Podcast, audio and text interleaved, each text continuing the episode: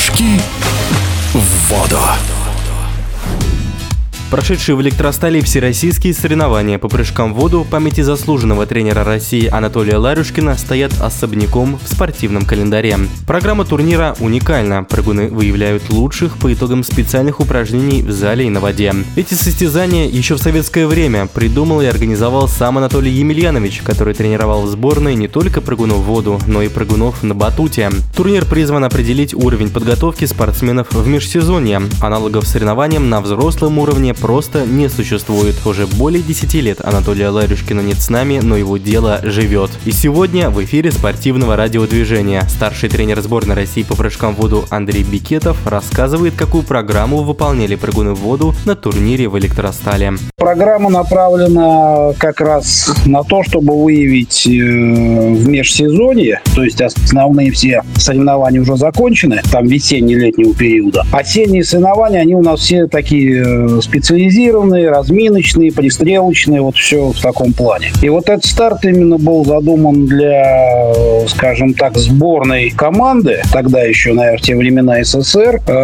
Народу было довольно много, и чтобы понять, кто из спортсменов в следующем сезоне может на что-то претендовать и с кем необходимо, допустим, усилить работу или взять его на заметку, организовали вот такие вот соревнования. Соревнования чем интересны, помимо прыжков на воде, причем и на воде тоже спецпрограмма, а, была еще добавлена специализированная подготовка в зале. Она такая очень разносторонняя, то есть там спортсмены, ну, в свое время был еще и плюс ко всему и батут э, включен в эту программу. В данный момент его нет. Но здесь нет по объективным причинам, потому что прыжки, во-первых, очень сильно усложнились, и на батуте очень сильно усложнились. Поэтому, чтобы готовить спортсмена именно на батуте прыжки, это целая отдельная специализированная подготовка должна проводиться. И э, прыжки, ну, скажем так, сильно травмоопасны. То есть очень легко улететь с батута, получить какие-то травмы, а они нам, в общем совсем не нужны в этот момент. Поэтому остановились на минимальном наборе упражнений, но они очень специализированные, которые выявляют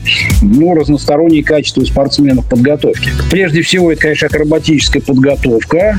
Они у нас на соревнованиях исполняют определенную комбинацию и плюс э, сальто вперед, сальто назад с места. Но здесь тоже нужно обладать определенными физическими качествами, чтобы это выполнить очень хорошо и на высоком уровне. И помимо этого целый набор э, специфических упражнений, скажем так, наверное, все-таки Э, специализированной физической подготовкой. Это стойка на руках. У нас есть прыжки со стойки на вышке на воде. Причем не просто стойка на руках, а у них два вида стойки. Это стойка на время и силовая стойка. Они делают э, силой, скажем так, выходят в стойку на руках несколько раз подряд. То есть это уже здесь идет разговор, э, наверное, больше о физике спортсмена и его хорошей устойчивости, координации, как он может простоять на стойке, не потеряв равновесие. Все это должным образом э, как бы получает оценку, там определенная наша шкала оценок, выводится оценка за эти упражнения. А затем э, есть ряд упражнений уже чисто силовых, это поднимание ног на шведской стенке на скорость, то есть здесь еще проверяется скоростно-силовые качества. А прыжок в длину, но он как бы общепринятый, но с другой стороны мы все-таки прыгуны в воду, и у нас толчок имеет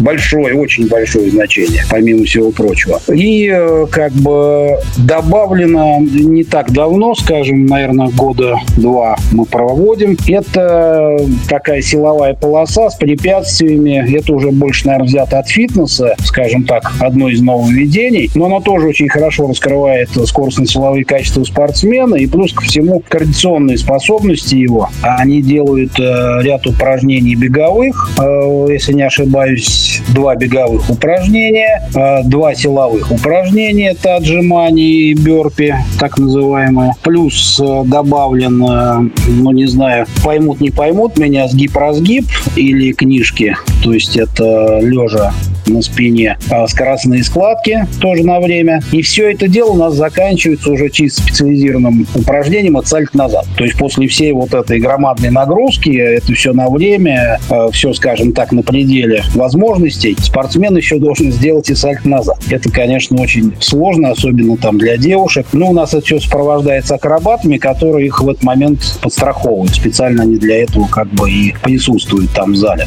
А что можете рассказать о прыжковой программе на воде?